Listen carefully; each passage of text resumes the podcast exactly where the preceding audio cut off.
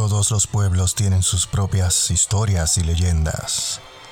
Mi nombre es Iván Valentín y te doy la bienvenida a La Noche, un podcast donde podrás escuchar historias y leyendas de terror de diferentes partes del mundo. Así que cierra las puertas, apaga las luces, ponte cómodo y acompáñame a entrar en la noche.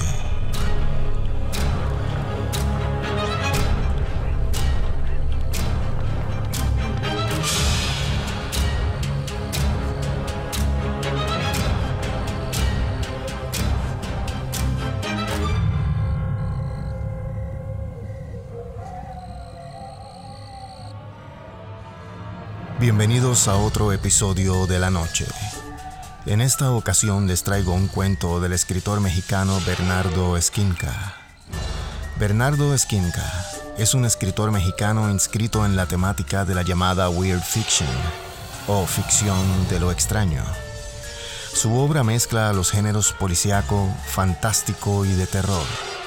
En este episodio, La Noche se complace en presentar La vida secreta de los insectos de Bernardo Esquinca.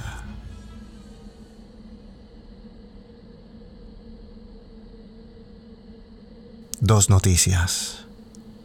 La primera. Hoy voy a hablar con mi esposa tras dos años de no hacerlo. La segunda. Mi esposa está muerta. Falleció hace dos años en extrañas circunstancias. Es mi día de descanso y la cita es hasta la noche, así que aprovecharé el tiempo para estar en la playa. A Lucía le encantaba el mar. No se metía a nadar, le tenía mucho respeto, pero daba largas caminatas por la orilla y disfrutaba dejando que las olas le lamieran los pies descalzos. Curiosamente, en una ocasión me dijo que cuando muriera, el último lugar que le gustaría que arrojaran sus cenizas sería el mar. Una noche soñé que me moría y lo único que hacía era nadar y nadar en la oscuridad del fondo del océano, como un pez ciego. No le puse mucha atención en ese momento. Nadie toma con seriedad a una persona sana cuando habla de su muerte. Pero ahora lo recuerdo mientras meto unas latas de cervezas a la hielera y tomo un libro para tumbarme a leer bajo el sol. Soy etomólogo forense. Me dedico a estudiar los insectos que invaden cadáveres y que proporcionan pistas para atrapar asesinos. A los bichos le gusta dejar sus huevos en el rostro, los ojos, la nariz de las víctimas. La clave es relacionar los ciclos biológicos de los insectos con las etapas de descomposición del cuerpo lo que permite aproximarse al momento en que ocurrió la muerte.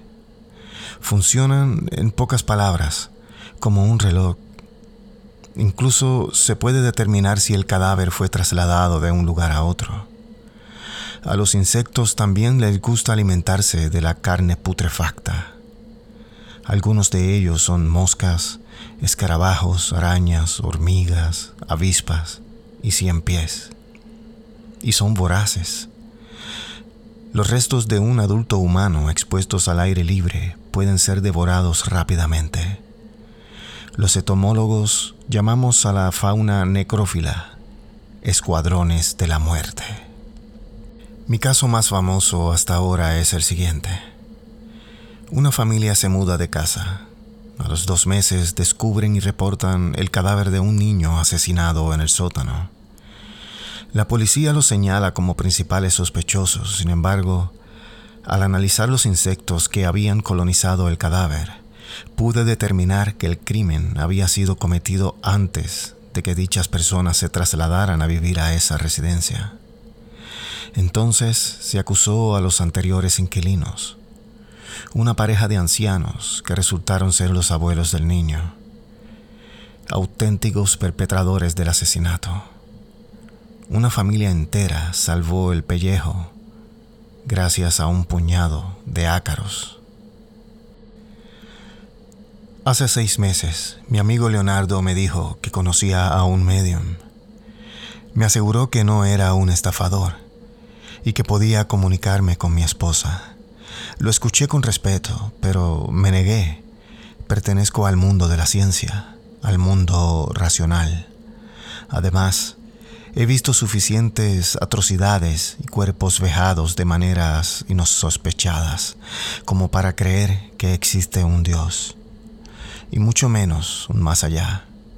El mal campea por todos lados a sus anchas. No hay nada que sea capaz de detenerlo. Mejor que no exista vida después de la muerte, porque es muy probable que el mal continúe reinando allí. Él insistió. Nada pierdes con intentarlo. Y si funciona, resolverás las dudas que te atormentan. Yo te pago la sesión. No consiguió convencerme. Fue hasta tres meses cuando decidí tomar en mis manos el caso de Lucía, que comencé a pensar seriamente en esa posibilidad. El olor de los gases que se desprenden de un cadáver es lo que atrae a los primeros insectos. Pueden percibirlo mucho antes que el olfato humano. A veces incluso invaden a una persona durante la agonía. Los huevos que depositan ciertos insectos tienen un corto periodo embrionario y eclosionan al mismo tiempo, lo que da como resultado una masa de larvas que se mueve como un ser extraterrestre por el cuerpo. Las larvas son blancas y se introducen inmediatamente en el tejido subcutáneo. Lo licuan gracias a unas bacterias y enzimas y se alimentan por succión continuamente. Conforme pasa el tiempo y si el cadáver permanece sin ser encontrado, a los seis meses, por ejemplo, aparecen otros bichos que pueden dejarlo completamente seco. Todo es aprovechado. Pelo, piel, uñas. A veces los forenses encontramos solamente huesos. Dije antes que mi esposa murió en extrañas circunstancias. Su cuerpo apareció en un bosque que está a una hora de este puerto. El día anterior, por la noche, le había dejado en el aeropuerto, pues visitaría a su madre en la capital. Hacia la madrugada, cuando yo ya estaba dormido, Lucía regresó a la casa diciendo que su vuelo se había cancelado debido al clima y que más tarde volvería al aeropuerto para tomar otro avión. La escuché hablar entre sueños. Se metió en la cama y se recostó en mi pecho, como era de costumbre. Cuando desperté, ya no estaba. Supuse que no había querido molestarme y que se había marchado en taxi. Pocas horas después, al ser informado del terrible hallazgo, tomé la decisión de no ser yo quien atendiera el caso. Mi superior lo entendió y mandó a traer a Alejandro, un alumno suyo de la Facultad de Medicina. No quise saber absolutamente ningún detalle. Lucía estaba muerta. Había sido asesinada. Bastaba con eso. Nadie sabe a ciencia cierta de dónde vienen los insectos. Algunos estudios afirman que su origen proviene de los miriápodos, animales de numerosas patas y con tráqueas respiratorias. Otros especulan que de los crustáceos. Lo cierto es que en el periodo devónico, hace 400 millones de años, ya existían insectos terrestres en las zonas pantanosas, cálidas y húmedas y en el Carbonífero inferior. Hace unos 350 millones de años, experimentaron su primera explosión evolutiva, al parecer, las alas y la posibilidad de volar. Los más persistentes y evolucionados de todos ellos son por supuesto las cucarachas. Curiosamente, nunca he visto una cucaracha rodando un cadáver. Como el asesino de mi esposa no ha sido encontrado, decidí revisar el caso. Analicé las pruebas recogidas por Alejandro y encontré varios errores graves, entre ellos uno que me dejó desconcertado. Un fallo en el cálculo de la hora de la muerte. Lucía fue encontrada en el bosque a las nueve de la mañana por un grupo de campistas.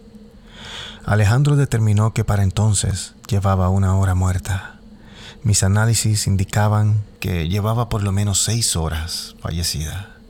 Es decir, había muerto en la madrugada, cuando se suponía que estaba en mis brazos dormida.